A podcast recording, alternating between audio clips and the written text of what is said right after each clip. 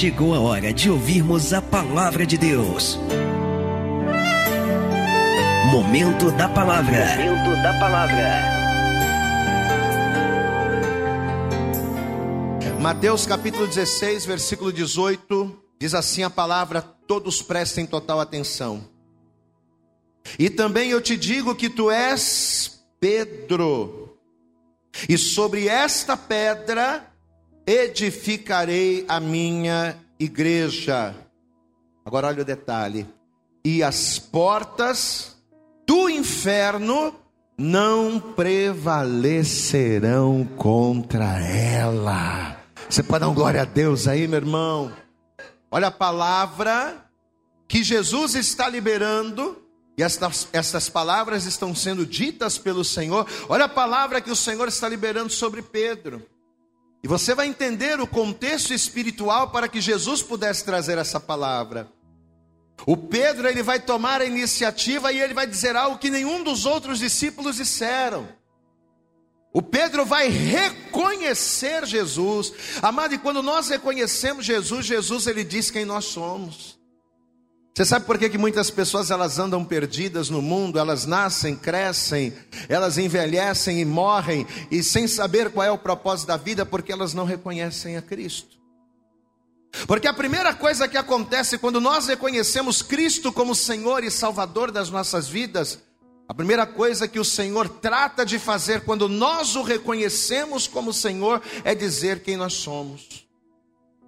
É fazer com que nós não estejamos mais perdidos, mas que nós nos localizemos nele.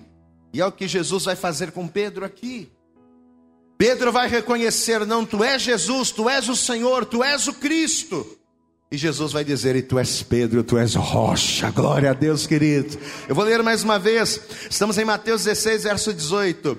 E também eu te digo que tu és Pedro, e sobre esta pedra edificarei a minha, a minha igreja, e as portas do inferno não prevalecerão contra ela. Amém? Quando Jesus ele fala de igreja, ele não está falando de paredes, ele não está falando de púlpitos ou altares. Quando Jesus ele está falando aqui de igreja, ele não está falando de tijolo, ele não está falando de cimento, ele não está falando de uma edificação física. Jesus ele está falando de nós como igreja dele. As portas, olha aqui para mim, as portas do inferno não prevalecerão contra a igreja, não prevalecerão contra você. Amém? Mas é como a gente costuma ensinar: toda palavra, toda palavra profética liberada sobre nós, ela tem um preço. Jesus está dizendo: as portas do inferno não prevalecerão contra a igreja, mas existe um porém, que quando nós sabemos, entendemos e colocamos em prática, vivemos o cumprimento das promessas. Você crê que Deus vai falar com você nesta hora, amém? Verdade mesmo? Então faz uma coisa, estenda a mão aqui para frente, você vai curvar a cabeça, fechar os seus olhos, você vai orar a Deus. Comece já. Feche os teus olhos e comece a orar. E comece a pedir a Deus assim: Senhor, fala comigo agora. Senhor, eu estava lá na minha casa, eu estava me arrumando, eu vim para a igreja hoje de manhã. E eu estou aqui neste lugar porque eu preciso ouvir a tua voz. Então comece a orar e comece a pedir: Senhor, fala não aquilo que eu quero, mas aquilo que eu preciso ouvir da tua parte. Isso, comece a orar, comece a pedir. Você de casa, a mesma coisa. Senhor nosso Deus e Senhor nosso Pai Todo-Poderoso. Pai querido, Deus amado, nós não estamos aqui simplesmente simplesmente para fazermos uma reunião de amigos.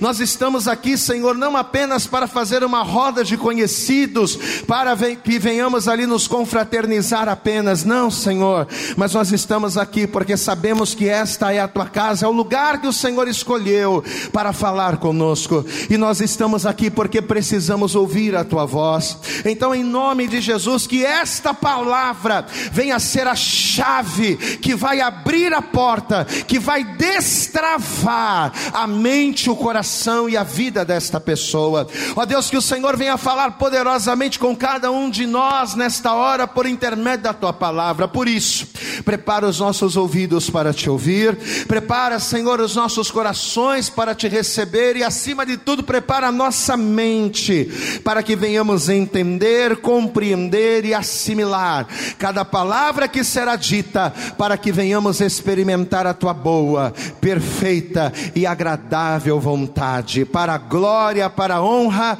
e para louvor do teu nome. Fala conosco poderosamente, é o que nós te pedimos nesta hora com toda a nossa fé e desde já te agradecemos no nome de Jesus. Você pode dizer amém, Jesus, você pode dizer glória a Deus e aplaudir bem forte ao Senhor. É para Deus este culto, então aplauda bem forte, glorifica, diga glória, glória, glória a Deus, receba Deus a nossa adoração e fala conosco, em nome de Jesus, amém? Por favor, sente-se no teu lugar. Você sabe que quando Jesus ele disse aqui estas palavras, Jesus, dentro do contexto histórico, dentro deste contexto aqui, Jesus ele havia, ele havia acabado de interrogar os seus discípulos a respeito de quem eles achavam ser Jesus. Porque, pelo fato de muitos acharem que Jesus era uma reencarnação de João Batista, outros achavam que Jesus era Jeremias, que Jesus era Isaías, ou que Jesus era um dos profetas, pelo fato das pessoas estarem divididas acerca da identidade de Jesus, Jesus ele queria saber dos seus discípulos. Afinal de contas, os discípulos andavam com ele, comiam com ele. Os discípulos eram pessoas que estavam próximas a Jesus. Então Jesus ele queria saber e vocês? Porque as pessoas, elas acham que eu sou João Batista, as pessoas elas acham que eu sou Jeremias, as pessoas elas acham que eu sou um dos profetas, mas e vocês? Vocês que andam comigo, vocês que estão comigo 24 horas por dia e acompanham a minha vida, quem vocês dizem que eu sou? Então a opinião dos Jesus queria saber a opinião dos discípulos, o que é que se passava pela mente deles.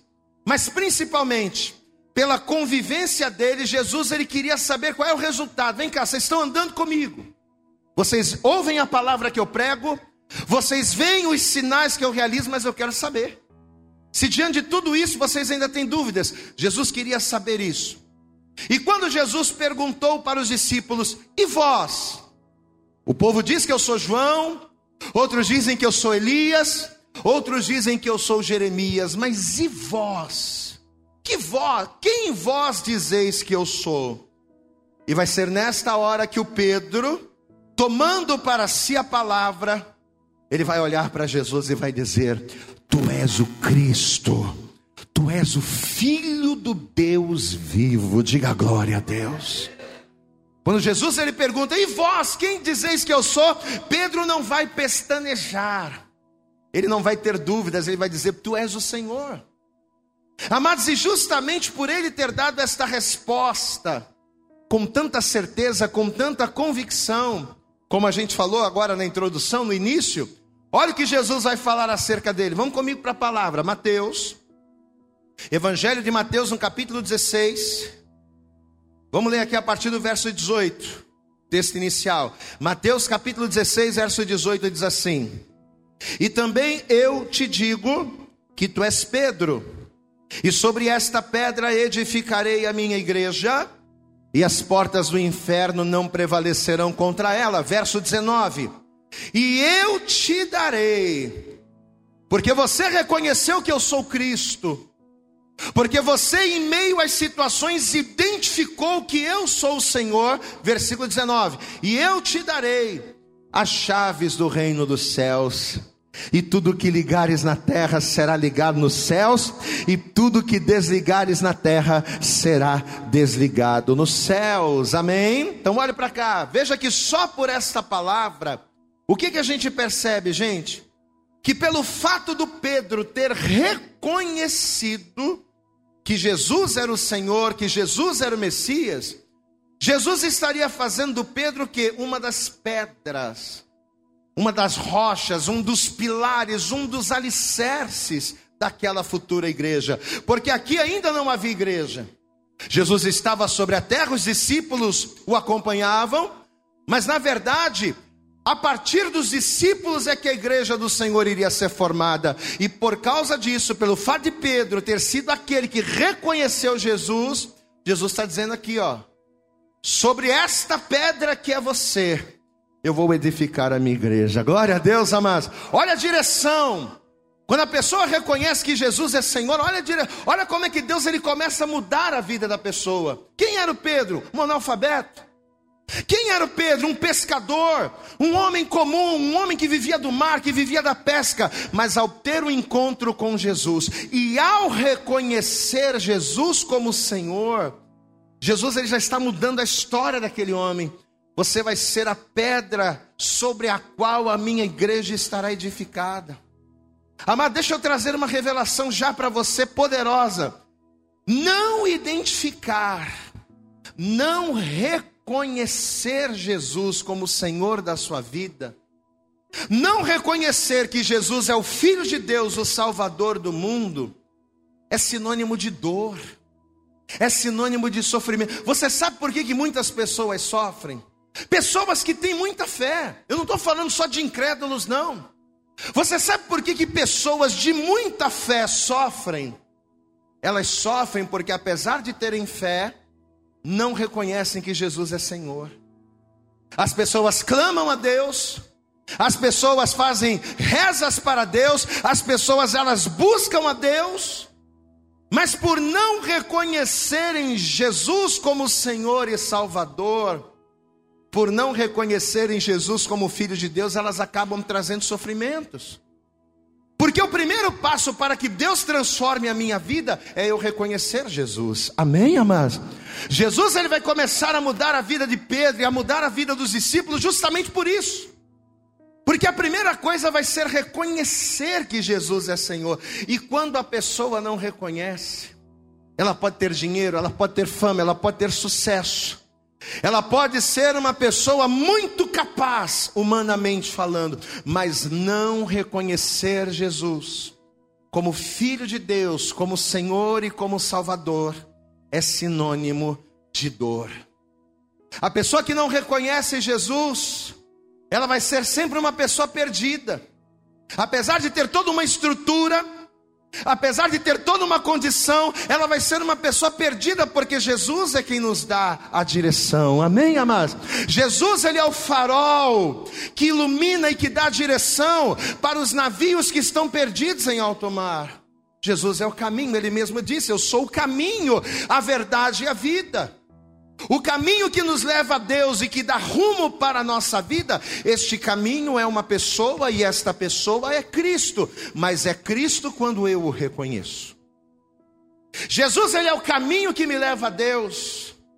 Jesus ele é a salvação para aquele que está que está morto. Jesus ele é a direção para quem está perdido quando quando eu reconheço na minha vida. Quando eu faço o que Pedro está fazendo. As pessoas dizem que eu sou João Batista.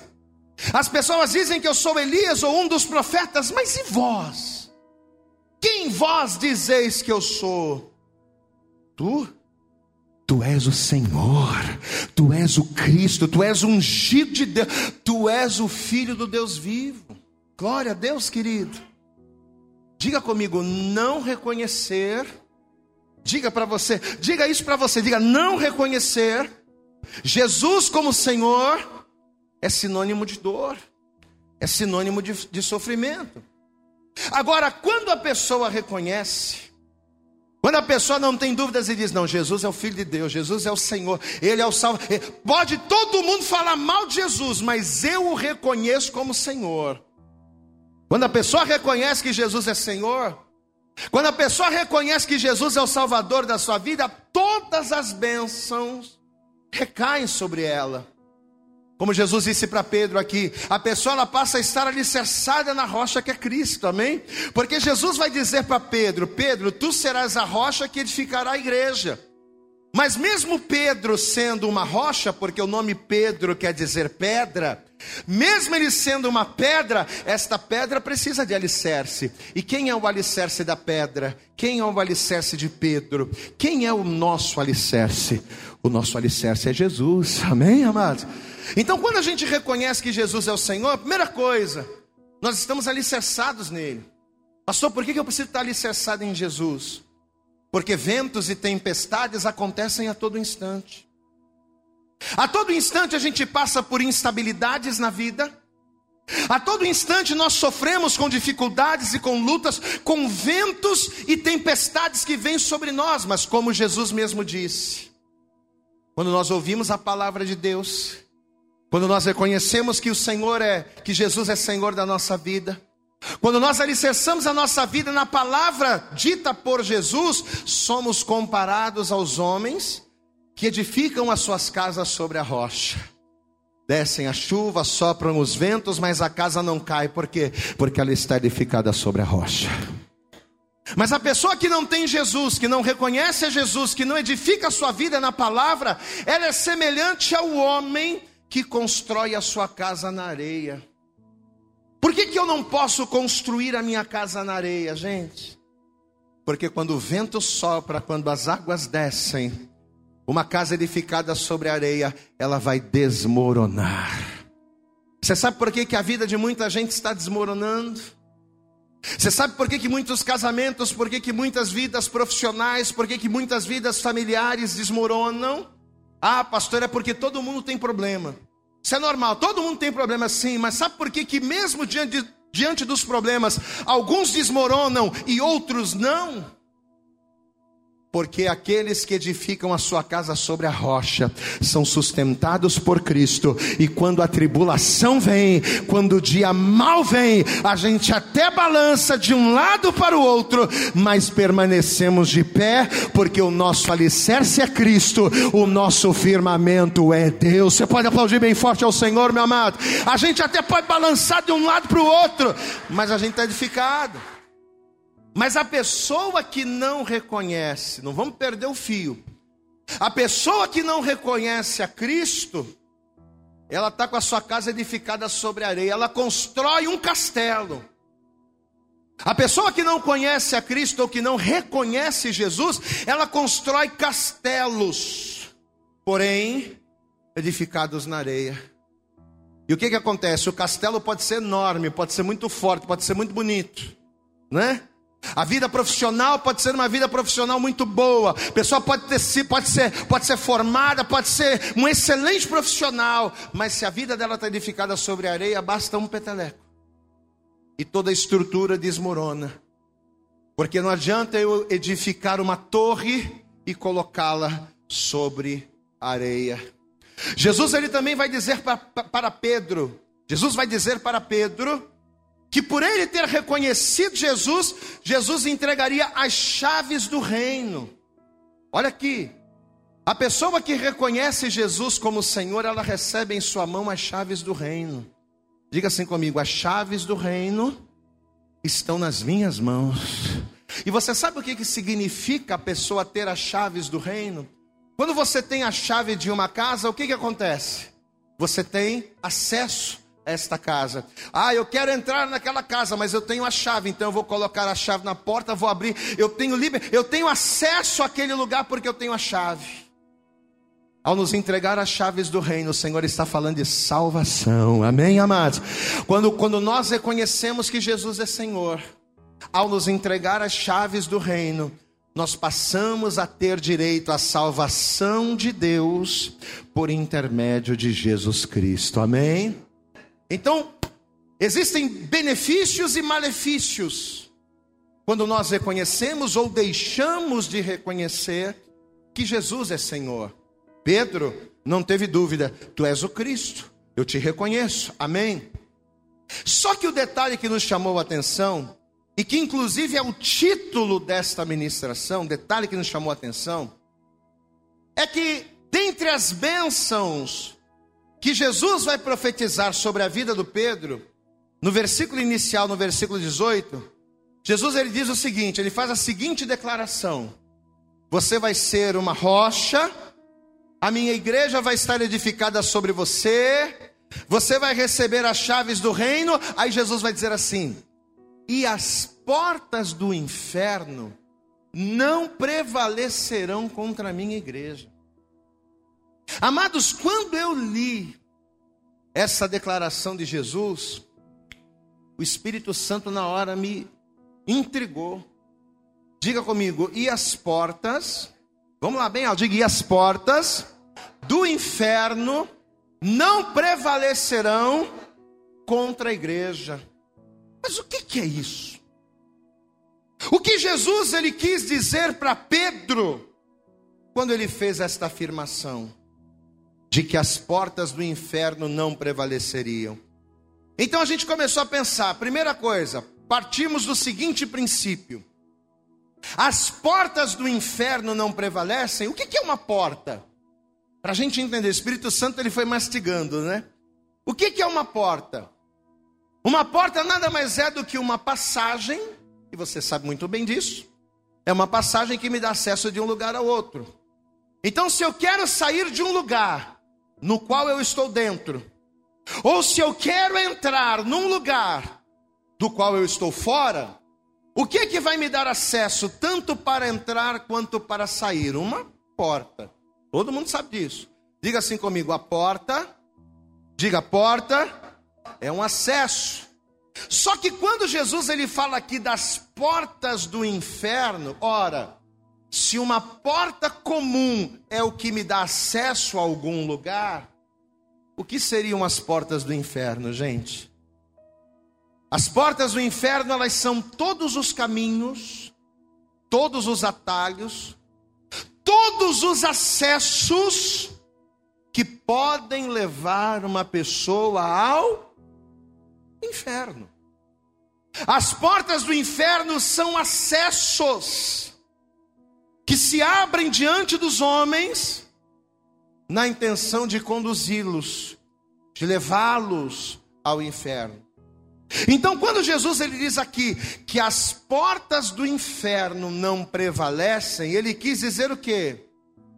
Que a partir do momento em que a pessoa reconhece Jesus como Salvador, a partir do momento que eu faço como Pedro, Pedro reconheceu Jesus, pois é, quando eu reconheço que Jesus é Senhor da minha vida, nenhum caminho de morte, nenhuma porta que me leve ao inferno prevalecerá sobre a minha vida. Amém? Várias são as portas, vários são os acessos e os caminhos que se abrem na vida de uma pessoa, tentando levá-lo, tentando levá-la à perdição. Mas uma vez que eu faço como Pedro, uma vez que eu reconheço, tu és o Cristo, uma vez que eu ando com Cristo, uma vez que eu estou com Cristo e o reconheço como Senhor da minha vida, Jesus garante as portas, os acessos do inferno, ainda que se abram, porque eles se abrem todos os dias, mas ainda que eles se abram, eles não prevalecem sobre nós. Uma vez que eu reconheço, uma vez que eu reconheço Jesus, e melhor do que reconhecer Jesus é ser reconhecido por Ele, né? Porque Pedro disse: Tu és o Cristo. Aí Jesus vai dizer: E tu és Pedro. E sobre esta pedra, sobre esta rocha que é você, eu edificarei a minha igreja. Então, melhor do que reconhecer Jesus é eu ser reconhecido por Ele. Pois é.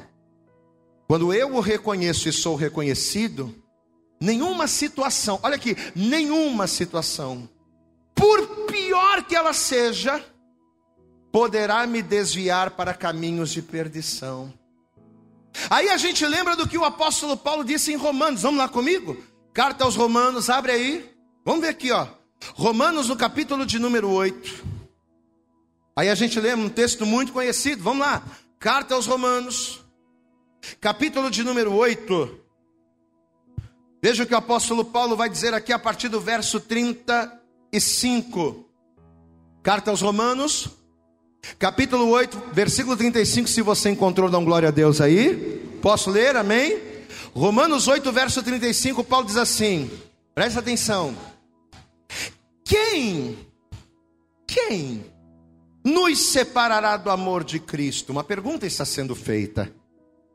Quem nos separará do amor de Cristo? A tribulação? Ou a angústia? Ou a perseguição? Ou a fome? Ou a nudez? Ou o perigo? Ou a espada? Como está escrito, por amor de ti, somos entregues à morte todo dia, todo dia. Somos reputados como ovelhas para o matadouro, mas em todas estas coisas somos mais do que vencedores por aquele que nos amou. Porque estou certo, estou certo, eu tenho certeza, não tenho dúvidas de que nem a morte, nem a vida, nem os anjos, nem os principados, nem as potestades, nem o presente, nem o porvir, nem a altura, nem a profundidade, nem alguma outra criatura poderá nos separar do amor de Deus que está em quem? Em Cristo Jesus, o nosso Senhor. Você pode aplaudir bem forte a Ele, aquele que a gente reconhece que é filho de Deus, aquele que a gente reconhece que é Senhor, nada poderá, diga glória a Deus. Nenhuma destas coisas, nenhuma destas portas, ainda que se abram contra nós, nenhuma delas poderá nos separar do amor de Deus, porque porque o nosso amor em Deus está firmado em quem? Em Cristo Jesus. Diga glória a Deus. Mas se nós pararmos para analisar de maneira espiritual, a gente percebe claramente que todas estas coisas que Paulo citou e está enumerando aqui, a tribulação, as angústias, o perigo, a nudez, a espada, a altura, a profundidade, tudo isso na verdade são o quê? Hã? São o quê? São portas do inferno. A porta da tribulação, né? As angústias são todas, todas são situações que vêm, todas são portas que se abrem na nossa vida para quê? Para que a gente, numa atitude precipitada, entremos por ela e venhamos a cair em caminhos de morte. Quantas e quantas pessoas que, por não terem a Cristo, no dia da tribulação, acabam tomando as piores decisões. A pessoa que não tem Cristo, nós estamos vivendo um período de pandemia onde muitas empresas estão quebrando, Onde muitos homens de negócio estão perdendo tudo. O que, que acontece quando a pessoa não tem Cristo? Ela pega um revólver, dá um tiro na cabeça e se mata. Por quê?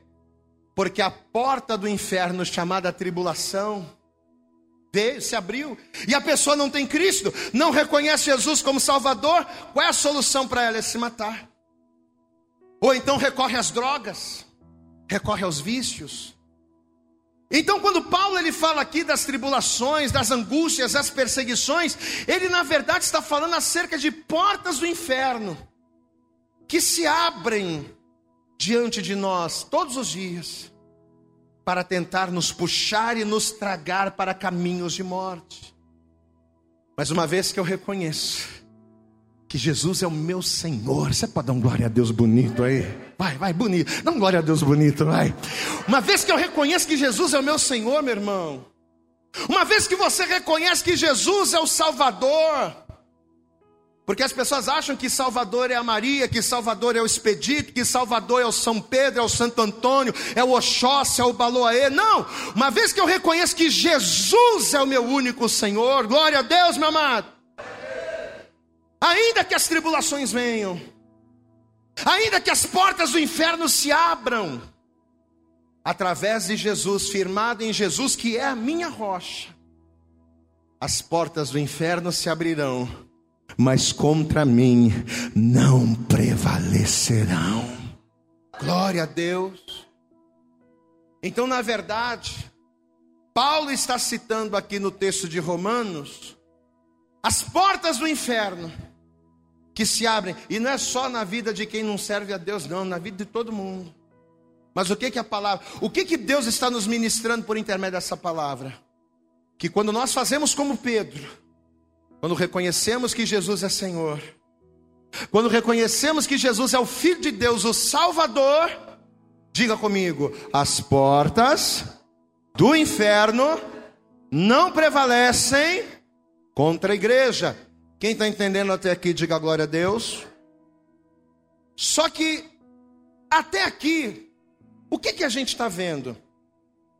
Que nenhuma destas coisas, nenhuma destas portas, prevalecem sobre a vida daquele que reconhece Jesus. Até aí você entendeu. Só que baseado nisso, me veio a seguinte pergunta. Presta atenção. Se nenhuma destas portas do inferno prevalecem sobre a vida daquele que reconhece Jesus, por que que mesmo assim essas portas continuam abertas e muitas pessoas, às vezes dentro da igreja, entram por ela? Pastor, só está falando aí que as angústias, que as tribulações, que a altura, que a profundidade, que o perigo, que a espada, são portas do inferno que não prevalecem na vida daquele que reconhece Jesus. Ok, isso eu já entendi. Mas o que tem de gente crente sendo destruída pelas tribulações, o que tem de gente que vai na igreja, e que sucumbe diante das perseguições são muitas. Ora, se Jesus diz que aqueles que reconhecem as portas do inferno não prevalecem, então por que, que tem muita gente que está dentro da igreja, mas que está indo para o caminho do inferno, que está sendo dirigido? Por que tem tanta gente que dentro da igreja se desvia para os caminhos do inferno? Eu fiz essa pergunta para o Espírito Santo quando Deus me deu essa palavra. E por incrível que pareça, a resposta é muito simples. Sabe por que, que tem muitas pessoas que reconhecem Jesus como Senhor? Que reconhecem que Jesus é o Filho de Deus, mas ainda assim as portas do inferno prevalecem sobre elas. Sabe por quê? Porque mais do que reconhecer Jesus, eu tenho que ser igreja Glória a Deus, igreja. O que, que Jesus disse para Pedro? Pedro, sobre esta pedra edificarei a minha igreja. E as portas do inferno não prevalecerão, mas não prevalecerão quem? Contra quem? Contra a igreja. Então, por mais que a pessoa reconheça Jesus como Salvador, por mais que a pessoa reconheça que Jesus é o Filho de Deus, não basta só isso. Não basta só frequentar um culto. Não basta só batizar nas águas ou tomar santa ceia. Eu tenho que ser igreja. Diga assim comigo: não basta reconhecer Jesus. Diga assim: eu tenho que ser igreja. Amém? Não basta só botar a Bíblia debaixo do braço, colocar um terno. No nosso caso, a gente não faz isso. Mas tem igreja, né? Camarada coloca um terno, uma gravata, coloca a Bíblia debaixo do braço. Oh, glória a Deus, aleluia. Fala com aquela voz, né? Mas se você for ver a vida pessoal da pessoa, se você for ver a vida espiritual da pessoa, a pessoa faz tudo errado. Ou seja, a pessoa reconhece Jesus, mas não é igreja. Olha aqui para mim. Não adianta eu vir na igreja, ter uma carteira de membro no bolso, sentar no banco e não ser igreja. Pastor, e o que, é ser igreja? Vamos lá. O que é ser igreja? Diga assim comigo: ser igreja. Vamos lá, ser igreja é ser noiva. Eu quero que você olhe para mim e guarde isso. Ser igreja é ser noiva. As pessoas que se abalam com as tribulações, as pessoas que não resistem às perseguições, a altura, a profundidade, o perigo, a nudez, a espada, as pessoas que se desviam para caminhos de morte, são aquelas que, apesar de saberem que Jesus é Senhor, que apesar de reconhecerem que Jesus é Cristo, que Jesus é o Filho de Deus, é ungido de Deus, não se assumem como igreja. Amado, não adianta você vir na igreja e não ser igreja. Você está entendendo que Deus está falando com você hoje? Amém? Não adianta você vir à igreja e não se portar como igreja, e não ser igreja, e não agir como igreja. Porque se eu estou na igreja, mas não sou igreja, por mais que eu reconheça Cristo, as portas do inferno vão prevalecer. O pecado, sabe aquela pessoa que está na igreja, mas está com a vida toda torta, cheia de pecado. Pessoa está na igreja, ouve a palavra, participa da Santa Ceia, mas está mentindo, está roubando, está prostituindo, está batendo a esposa, está xingando palavrão, sabe? Sabe essas pessoas que são de dupla face, que na igreja é uma bênção, mas no serviço, em casa é uma tribulação. Sabe essas pessoas? São pessoas convencidas de que Cristo é o Senhor, de que Cristo é o Filho de Deus, mas não são igreja. E quando você não é igreja, aqui ó, no seu interior, quando você não é igreja na sua vida pessoal, quando as portas do inferno se abrem, elas prevalecem sobre a sua vida. Amém? Pastor, além de reconhecer Jesus como Senhor, como Salvador, como Filho de Deus, qual é então a postura que eu preciso ter para ser igreja? Porque uma coisa, volto a dizer, uma coisa é frequentar o culto. Qualquer pessoa pode frequentar o culto aqui. Mas o fato da igreja estar cheia de pessoas não significa que todo mundo que está aqui é igreja. Porque o que me faz ser igreja não é estar aqui dentro, é algo mais. Qual é a postura, pastor, que eu preciso ter para que eu venha ser igreja? Quais são as características que uma pessoa precisa ter para que, sendo igreja, sendo noiva, as portas do inferno não prevaleçam? Quem aqui quer vencer as portas do inferno? De verdade, quem quer vencer as portas do inferno? Levanta a mão, pastor, eu quero. Você está sendo atribulado, está passando por luta, que você, quem quer vencer aqui, diga glória a Deus. Então Jesus está falando, o que, que você precisa para vencer? Primeiro, reconhecer Jesus. Primeiro, olha como é que a palavra é didática. Primeira coisa, reconhecer Jesus. Reconhecer que Ele é Senhor, que Ele é Filho de Deus. Mas não basta só isso. Além de reconhecer Jesus, tem que ser igreja. Pastor, quando é que a gente se torna igreja? Quando a gente se torna noiva. E o que, que a gente tem que fazer para ser noiva? Quais são as características que eu preciso ter na minha vida para ser noiva de Cristo? Para ser noiva do Senhor e como noiva vencer as portas do inferno. Primeira característica. Se você quiser anotar, anote. Qual é a primeira característica que eu preciso ter para ser noiva, para ser igreja? Primeiro, ser pura. Diga glória a Deus. Diga glória a Deus. Diga assim comigo: a igreja, a noiva, tem que ser pura. Abra comigo no livro de Cantares de Salomão. Vai comigo lá. Você sabe que o livro de Cantares de Salomão é um livro poético. Mas é um livro poético que faz uma relação entre o amor de um homem por uma mulher com o amor de Deus pela sua, pela sua igreja, pelo seu povo. Olha só o que Salomão vai dizer aqui. Cantares no capítulo 4. Se você encontrou, diga glória a Deus. Se você encontrou, diga glória a Deus. Meu Deus, ninguém encontrou? Ô Jesus, acha lá Provérbios, depois de Provérbios Eclesiastes, depois de Eclesiastes você acha Cantares. Vamos lá, passou espera. Relógio está correndo. Vamos lá. Quem achou, diga glória a Deus. Aleluia, vamos lá. Provérbios, ou melhor, Cantares, capítulo 4, olha o que diz aqui, ó. Versículo 1 diz assim: Eis que és formosa, lembre-se. O livro de Cantares fala de uma relação entre um homem e uma mulher, porém, é, exemplificando o amor de Deus pela igreja. Veja, eis que és formosa, meu amor, eis que és formosa. Os seus olhos são como os das pombas entre as tuas tranças. O teu cabelo é como o rebanho de cabras que pastam no monte de Gileade. Olha o verso 7, versículo 7. Tu és toda completamente formosa, bela, meu amor. Diga comigo, igreja. E em ti não há mancha. Diga glória a Deus. Olha o que a palavra está dizendo.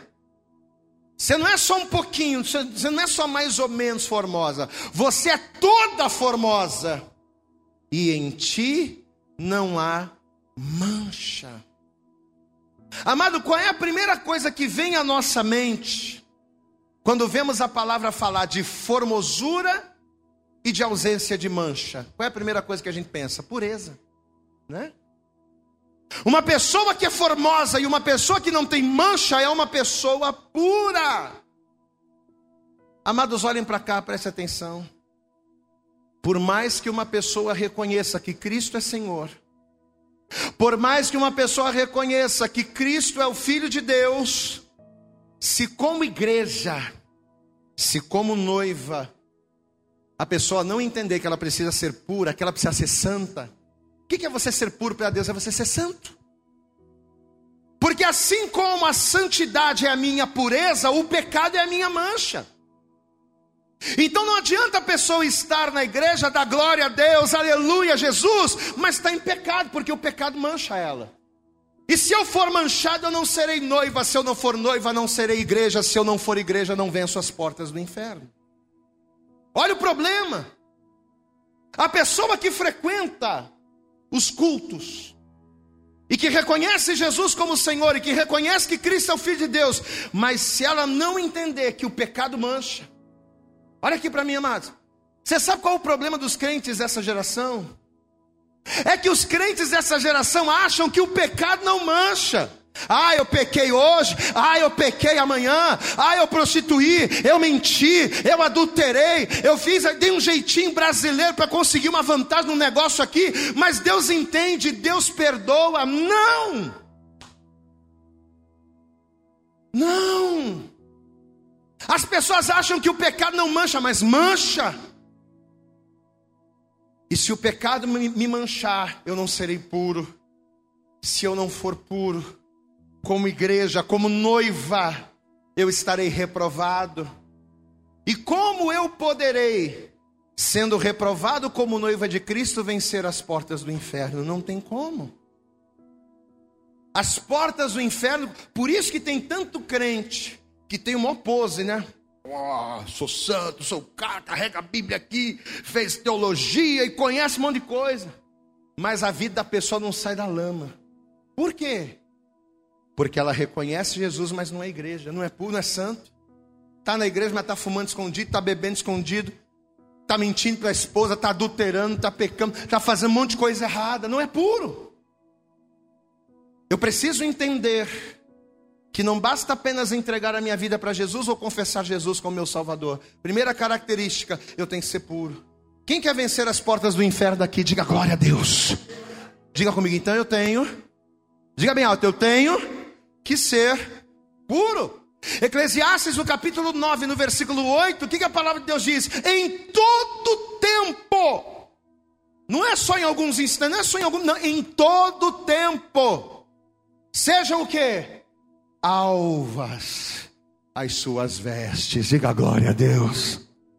Isso aqui é papo de noivo e de noiva. Isso aqui é papo de marido e esposa. Em todo tempo sejam, sejam brancos os teus vestidos. Pastor, e por que, que eu não posso ser crente e estar tá em pecado? Por que, pastor?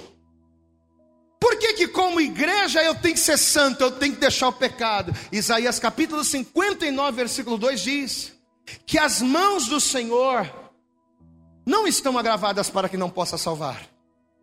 Os ouvidos do Senhor não estão fechados para que não possa ouvir, mas os nossos pecados fazem o que, igreja? Fazem o que? Separação. Faz separação. Ô, oh, peraí, você é minha noiva, mas você está em pecado? Não dá para a gente ficar junto. Os nossos pecados fazem separação entre nós e o nosso Deus, para que Ele não nos ouça. Por isso que tem tanta gente que clama, poxa, eu não entendo, pastor, eu clamo, clamo. Eu tenho fé, pastor, sabe? Eu estou passando por uma situação difícil.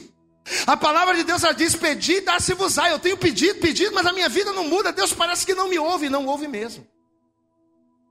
Parece que eu estou clamando e Deus não está me ouvindo, não está ouvindo mesmo, sabe por quê? Porque os nossos pecados fazem separação entre nós e o nosso Deus para que Ele não nos ouça. Mas quando somos puros, quando somos santos, estamos juntos de Deus, e basta um sussurro nos ouvidos de Deus para que os céus se abram e a glória dele resplandeça sobre a nossa vida. Você pode aplaudir bem forte ao Senhor, você não precisa.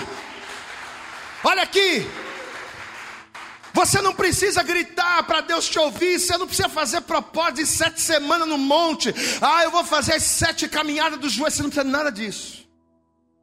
Você não precisa de nada disso. Quando você se coloca na posição de noiva, puro, santo. Porque se os nossos pecados nos afastam, a nossa pureza faz o que com Deus? Nos aproxima. E quando você está próximo, não precisa gritar, né? Hã? Quando você está próximo, quando a noiva está junto do noivo, ela fala sussurrando no ouvido: Noivo, te amo. Faz isso. O noivo vai lá, todo bobo faz, né? Que está junto, diga glória a Deus. Amém? Primeira característica que eu preciso ter como igreja para vencer as portas do inferno. Primeira, eu tenho que ser puro. Amém? Segunda característica, anota aí. Estamos caminhando para o fim. Segunda característica, eu tenho que ser exclusivo do noivo. Amém? Como nós estamos falando de igreja, eu tenho que ser exclusiva do noivo. A minha prioridade tem que ser o noivo. A minha vida, em todos os sentidos, precisa estar direcionada para o noivo. Segunda carta de Paulo aos Coríntios, capítulo 11. Vamos para a palavra. Abre lá. Agora você vai para o Novo Testamento, 2 Coríntios, capítulo de número 11. Veja o que o apóstolo Paulo vai dizer aqui a partir do versículo 2. 2 Coríntios, capítulo 11. Se você encontrou, diga glória a Deus. Mas esse está fácil, né? Cantar isso é complicado, mas Coríntios está fácil, né? Amém? 2 Coríntios capítulo 11, verso 2 assim. Olha o que Paulo vai dizer aqui.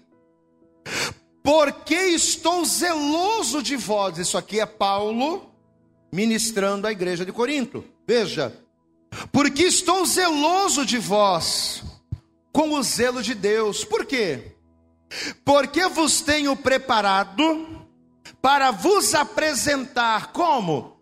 Como uma virgem pura. Diga glória a Deus então você vê que tem que ser puro, primeiro. Mas olha o detalhe: porque vos tenho preparado para vos apresentar como uma virgem pura a um marido, a saber, quem é o marido?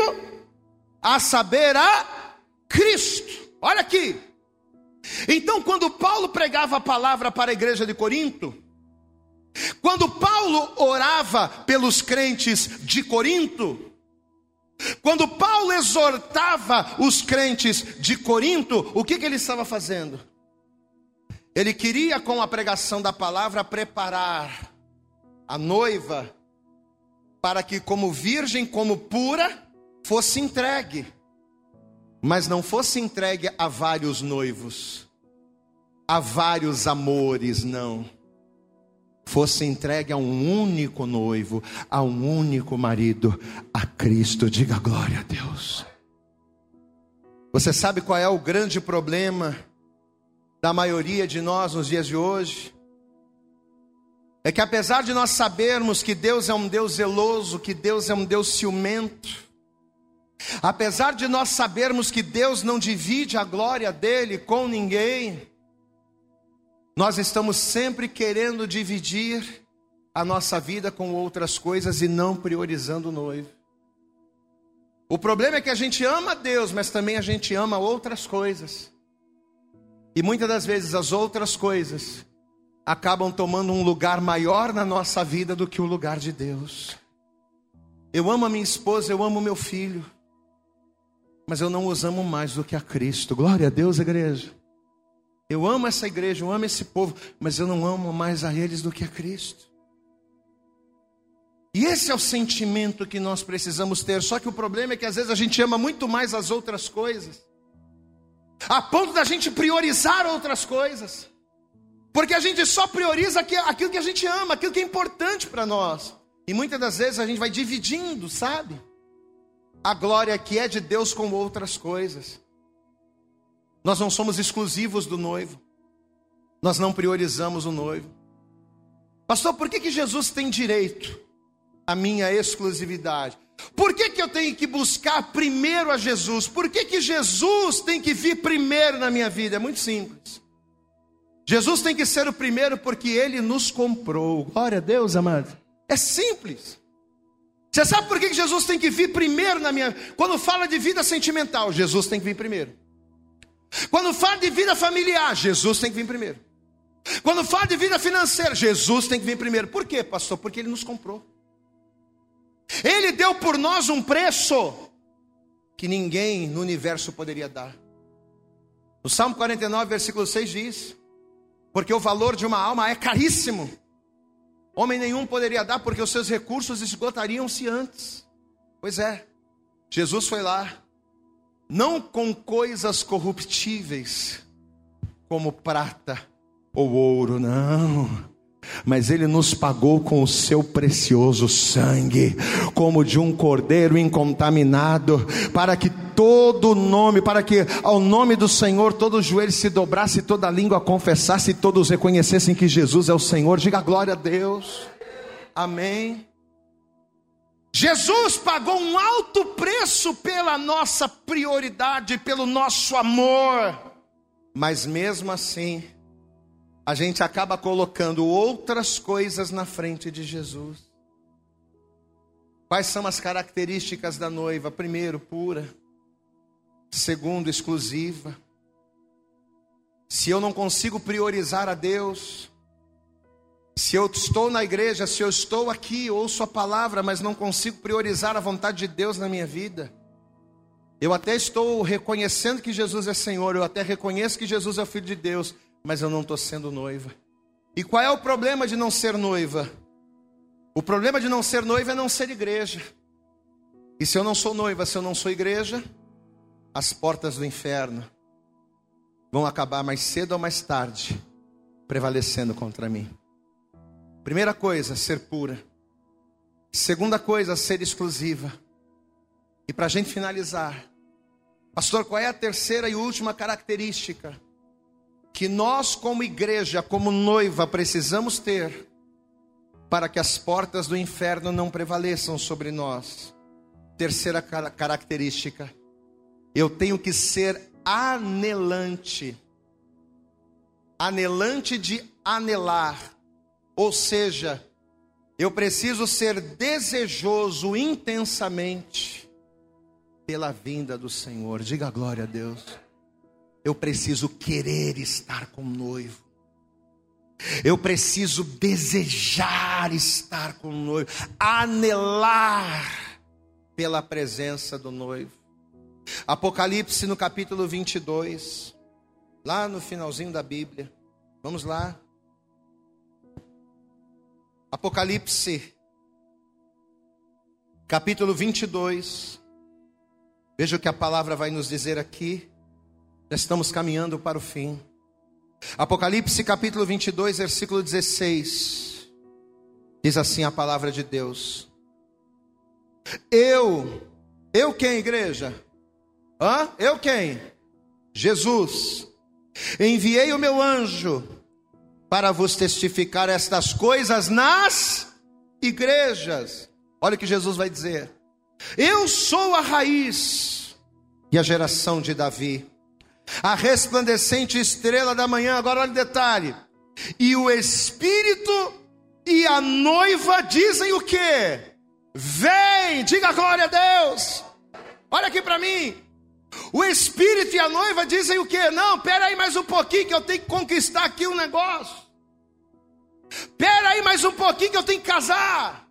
Espera aí mais um pouquinho que eu tenho que conquistar, tenho que trabalhar, tenho que ganhar dinheiro, tenho que viver a minha vida. Não, quanto deixa eu ficar mais velho. Deixa eu viver, deixa eu curtir um pouco a vida. Depois Jesus pode vir, mas por enquanto não, deixa eu curtir primeiro não. Olha o que está dizendo a palavra. E o Espírito e a noiva dizem o quê? Quem é noiva? Quem é noiva não diz agora não. Quem é noiva? Quem é esposo de hoje? Não, não. O Espírito e a noiva dizem a mesma coisa. Eles dizem o que, igreja? Vem. E o Espírito e a noiva dizem: Vem. E quem ouve, diga: Vem. E quem tem sede, venha. E quem quiser, tome de graça da água da vida. Você pode aplaudir bem forte ao Senhor, meu amado. Quando você é noiva, você deseja. Quando você é noiva, você anela. Quando você é noiva, você não vê a hora do encontro com Cristo. Diga glória a Deus. A pessoa que anela por Jesus, olha aqui para mim. A pessoa que anela por Jesus é aquela pessoa que vive cada dia como que se Jesus fosse voltar hoje mesmo. Amém? Eu tô com a vida toda torta, ah, mas tá bom, deixa assim mesmo. Quando Deus quiser, quando Deus tocar no meu coração, quando Deus quiser, Deus me muda, né? É assim que a gente fala. Quando Deus quiser, Deus não. Se eu entendo que preciso ser igreja para me tornar noiva, a fim de que as portas do inferno não prevaleçam sobre a minha vida, eu não tenho que deixar para amanhã. Eu não tenho que viver uma vida despreocupado com a presença do noivo, não, eu tenho que anelar por ele. Eu tenho que desejar por ele. Olha aqui para mim, queridos. Deus hoje, através desta palavra, ele está nos ensinando que a noiva amada, protegida pelo noivo, a igreja verdadeira, cujas portas do inferno não prevalecem, é aquela que, além de reconhecer Jesus como Senhor, que além de reconhecer a Cristo como Filho de Deus, é aquela que se faz pura, exclusiva e desejosa. Glória a Deus. Se eu venho na igreja e o que me faz vir à igreja não é o desejo de ser puro, não é o desejo de ser exclusivo, não é o desejo de ser anelante. Se eu venho para a igreja, mas o que me traz aqui são outras coisas, é cura, é milagre, é reteté, não sei o quê. São outras coisas que fogem disso aqui. Eu até posso reconhecer a Cristo, como Pedro reconheceu. Eu até posso reconhecer Jesus como Salvador. Mas eu não serei igreja, não serei noiva e não vencerei as portas do inferno. Nós vamos orar agora. Quantos aqui reconhecem que através da oração a sua vida pode mudar. Levanta a mão, diga glória a Deus. Nós vamos orar, eu vou orar por você. Mas eu quero te dizer uma coisa: eu não vou orar para Deus te dar vitória. Se você vem aqui no mapa achando, ah, vamos lá, porque lá tem a chave da vitória, a campanha das, dos sete furacões que vai mudar a tua vida, amado, esquece isso. Eu não vou orar para Deus te dar vitória, eu vou mudar para você se converter, eu vou orar para você se converter. Eu não vou orar para Deus fazer um milagre, para Deus fazer você levitar, não. Eu vou orar para que você, para que o teu entendimento seja renovado à luz da palavra. O que, que Paulo disse em Romanos? Não vos conformeis com este tempo, mas transformai-vos. Mas como é que a gente transforma? Pela renovação do entendimento. A tua vida só vai ser transformada, o teu casamento só vai ser transformado, a tua vida familiar, a tua vida financeira só vai ser transformada quando? Quando o teu entendimento for renovado pela palavra. Quando você entender a vontade de Deus, poxa, agora eu entendi o que Deus quer de mim, vou fazer. Aí você transforma. Você vai transformar a tua vida pela renovação do entendimento pela palavra. Aí você vai experimentar a boa, a perfeita e agradável vontade de Deus. Nós vamos orar nesta hora. Para que esta palavra transforme, para que você leve essa palavra para a tua casa, leve essa palavra com você, no teu coração, na tua mente. E a partir de hoje você vai pensar assim: olha, a partir de hoje eu vou. Eu estava fazendo tudo errado, pastor. Eu vinha para a igreja para receber a chave do carro, para receber a chave da casa. Eu venho para a igreja porque eu estou com um problema. Você não tem que vir para a igreja porque você está com um problema. Tem que vir para a igreja para buscar, para ser noiva. Glória a Deus, igreja. Porque o noivo vai cuidar de você. Diga glória a Deus aí. Olha aqui para mim. O noivo vai cuidar de você. Ele vai cuidar de você. Mas Ele vai cuidar de você se você se preocupar com Ele. Se você for fiel a Ele. Se você buscar a Ele. Toda a igreja se coloca de pé, por favor. E assim que você se colocar de pé, eu gostaria isso. Eu gostaria de pedir a você, dê para Jesus, dê para a sua palavra. A melhor salva de palmas, isso, mas vamos aplaudir mais forte. Aplauda mais. Abre a tua boca, diga glória a Deus. Aleluias. Eu acredito que essa mensagem falou poderosamente com você. Mas se você acredita que ela pode ajudar também uma outra pessoa que você gosta, ama ou admira, mande para ela. Compartilhe o link ou convide essa pessoa para seguir o nosso podcast. E creia que fazendo isso, ainda que não seja você a ministrar, além de nos ajudar, você estará cumprindo o ID de Deus. Deus abençoe você e até o nosso próximo conteúdo.